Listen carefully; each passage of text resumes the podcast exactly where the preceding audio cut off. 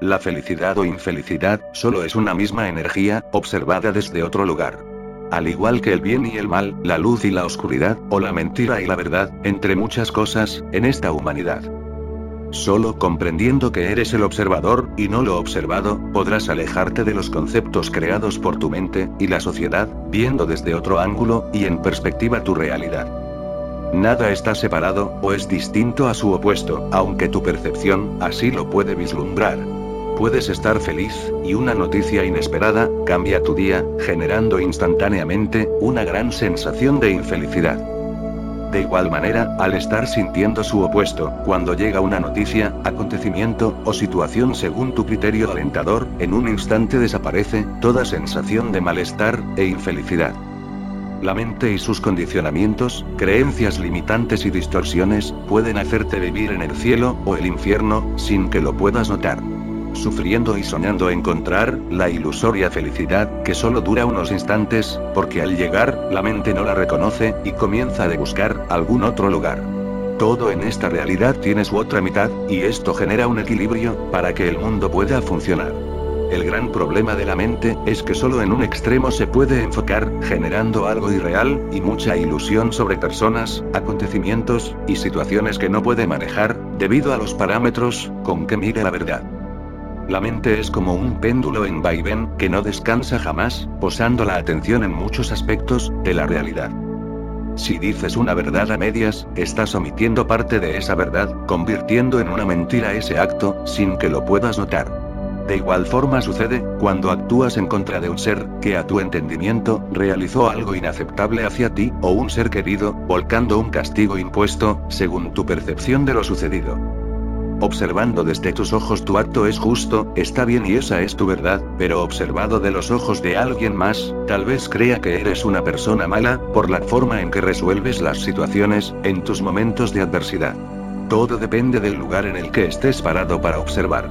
Si solo quieres aferrarte a una energía no podrás ser un ser total. Con esto no estoy diciendo que debas realizar actos que dañen a otro ser, a ti mismo, o pongan en peligro a la humanidad.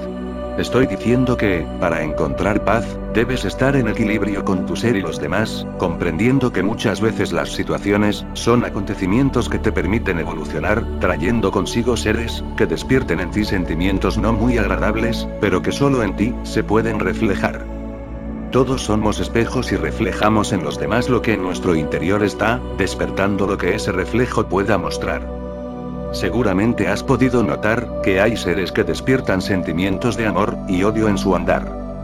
No es que estos seres tengan algo mal, nada más lejos de la verdad. La verdadera razón es que cada uno mira una cara diferente, de la misma moneda, y si la cara que ven, no es la que está de acuerdo a sus estándares de realidad, este ser es amado, odiado, sin poder hacer nada, para poderlo cambiar. La mente aprueba o desaprueba el comportamiento de los demás, basándose en lo que cree está bien o mal, según su programación mental.